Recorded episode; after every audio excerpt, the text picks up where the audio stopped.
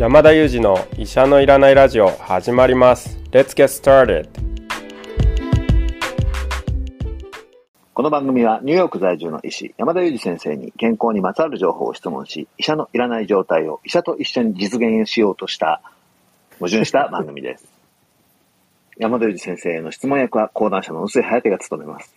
質問や感想は、ハッシュタグ、医者のいらないラジオをつけて、ツイッターでつぶやいていただければと思います。僕じゃなくて山田先生が笑っちゃってるじゃないですか。いきなり結構大胆に大胆に噛んだなと思ってですねいやいや、なかなかここで噛むの人いませんからね。まあ、噛みにくいところで、あえて噛んでるようなところがありますよね。そうですね もうこれは技術としか思えないですね思えませんね。もう僕も無意識が何か走ってます、勝手に。そうですよねこれ多分意図的な噛みだろうなと思いました、いや、全く意図的じゃないんですけど、自然になんか動いちゃうんですよね。なるほどはい。今ですね、あのー、ボイシーの生放送機能で収録をしてるんですけれども、そこにいろいろ意見とかですね、質問を書いていただいて、皆さんありがとうございます。ちょっと読んでいきたいと思いますね。日本からのお土産は何か買いましたか？気をつけてお帰りくださいね。山先生何も買ってませんよ。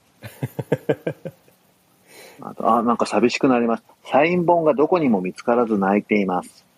あそれはまずいですねいやこれサイン本まだあるとこありますかねそうですねというかサイン本どころか本すら著者自身が見つけられなかったんですよね今ああ、今日本当申し訳なかったです日いえね。いえいえ今日ですね新宿とか東京六本木あたりの書店見てみたんですけど全くなくてですねでアマゾンもないということで結構あもう入手はできないと諦めて帰ってきたっていう感じだったんですけどね。いやー、それはね、先生だけじゃなくて、あの、もしそういうこ体験されてる方いたら申し訳ないんですけど、僕は今確実に言えることは梅田にあるのと、あと長崎、鹿児島、この辺ありますんで、なるほど。じゃあもう梅あと田に行くしですね。もちろんかないですねいやいや、あとはもちろん東京でもですね、各店舗さんにはもちろんあるお店とないお店さんがあって、はいこれなかなかあの出版社でもどの店舗に今何冊あるってリアルタイム情報はちょっとと取りようがなくてですね。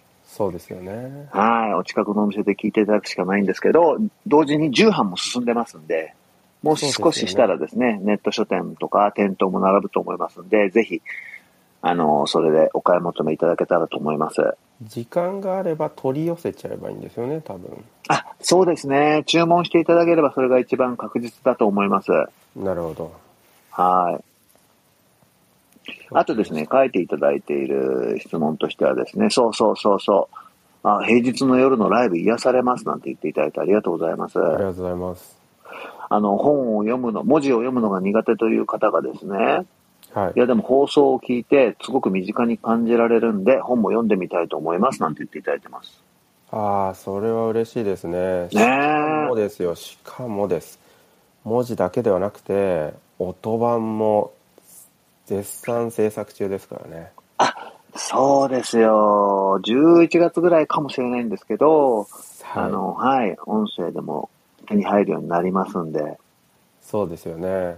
いやーあの時は本当に噛まなかったので自分はそろそろなんか声のプロになったなと思ったんですけどその次のこの「医者のいらないラジオ」の放送でもう大噛みしてしまったのでちょっとやっぱりもう一度引き締め直して頑張らなきゃなと思っている次第ですいや、やっぱプロってすごいですよね。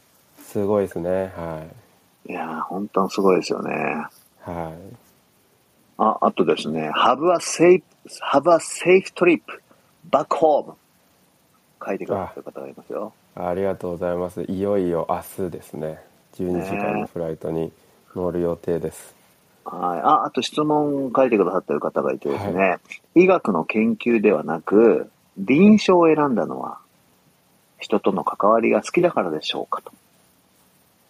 はい。もうおっしゃる通りですね。まあとはいえ研究を全くしてないわけではないんですけれどもうん。多分研究の割合が一番小さいかなとは思いますねまあ臨床が一番大きいですしその次がこういう日本のあの仕事というか、まあ、本を書いたりだとかそういう仕事ですかねでもまあ去年今年今年でそうですね論文は3本ぐらいは書いているので、まあ、全く論文を書いてないとか研究をしてないわけでもないという感じですかね。んこれ僕の勝手な思い込みなんですけど、はい、その、お医者さんになっても研究方向行く方と臨床方向行く方いますよね。はい、で、でも、どっちかというと論文たくさん読む方って、研究方向のようなイメージを持ってたんですけど、ああはいはい。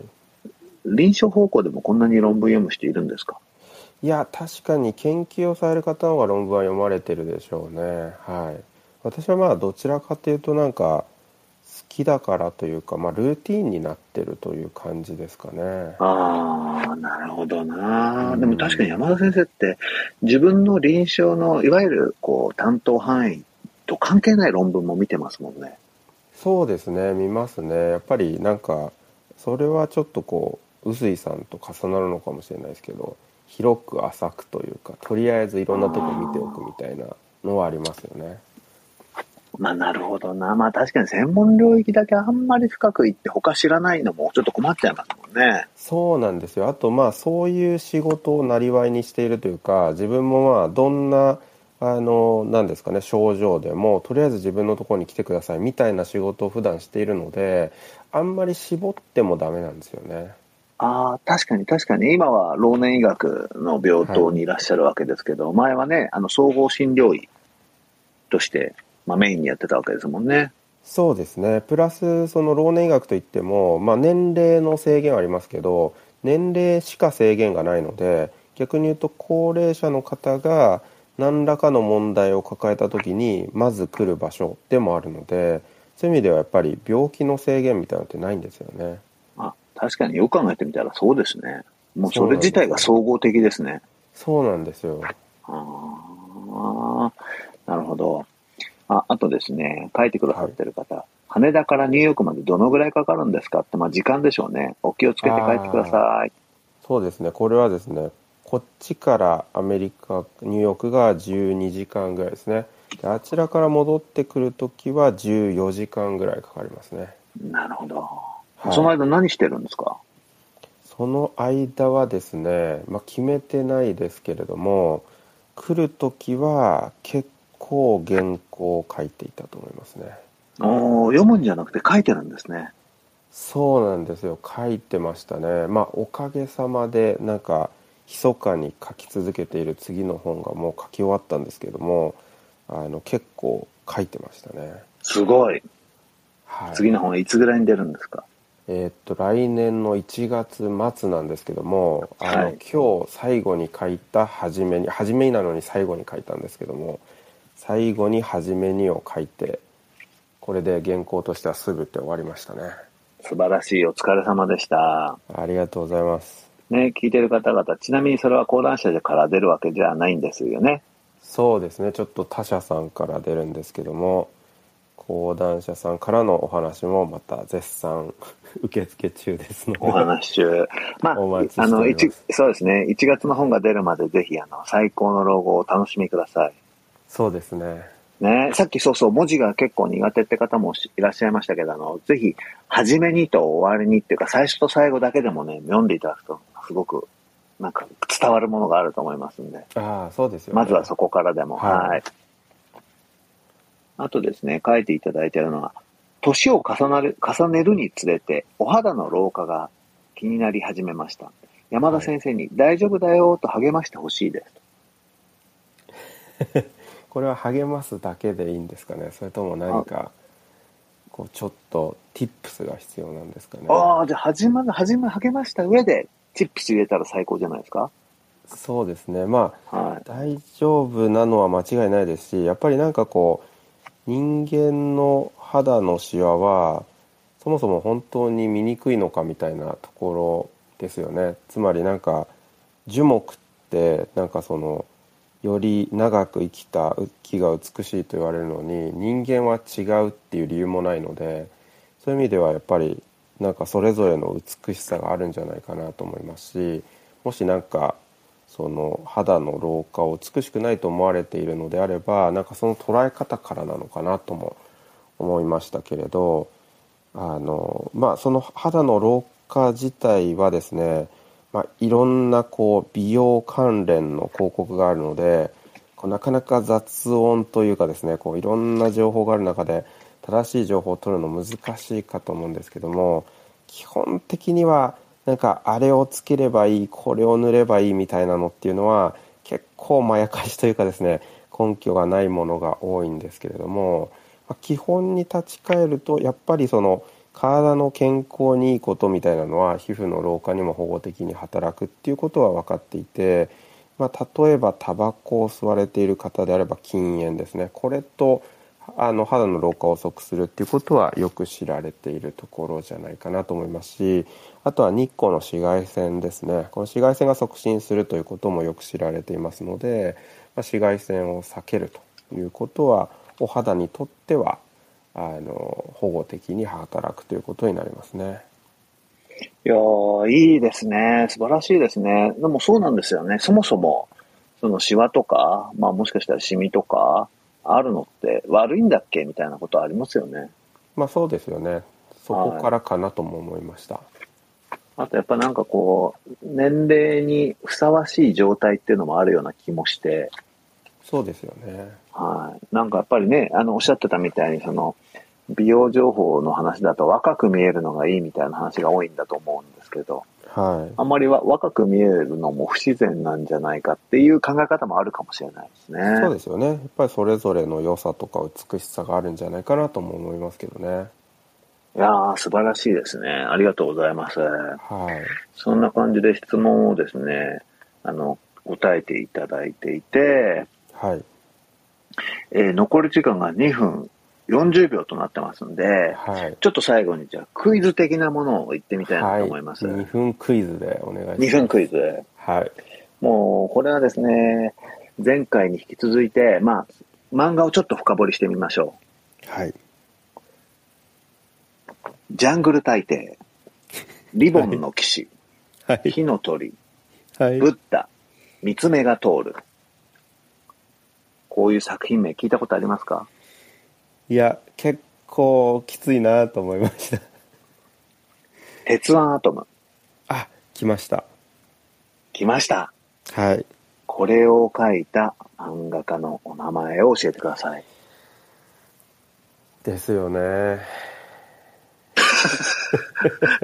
ええ？そうまあまあまあ、まさか。はい。まさか。そうきますよね。ヒント必要ですか？はい、必要ですね、これは。鉄腕アトムでちょっと言ったかと思ったんですけど。はい、鉄腕アトムが初めてピンときたタイトルではありました。ああ、そういうことですか。はい。ブラックジャック。あ、わかったと思います。多分。勲章ももらってますよ、この方は。あ、それはまずいですね、外したら。はい。そして、あの、はい、ちょっとウィキペディア情報、私詳しくないですけど、ウィキペディア情報によると、あの、もう、あの医学博士ですよ。本当ですか？はい。それはまずいですね。いや、これは当てに行きます。これでも多分大丈夫だと思います。多分大丈夫。はい。お願いします。手塚治虫さん。正解です。よかったです。危なかったですね。あのこれ、ウィキペディア情報なんですけど、はい、大阪帝国大学附属医学専門部の試験を受けて、まあ、入学され、卒業されてるみたいですね。だからこそのブラックジャックなんですね。そうですね。で、ジャングル大帝や鉄腕アトムなどの連載の執筆をしながら、医師国家試験に合格されてると。あ、そうだったんですね。なるほど。先山田先生の先輩じゃないですか。いやー、ギリギリセーフです。というわけで、あと15秒です。お願いします。はい。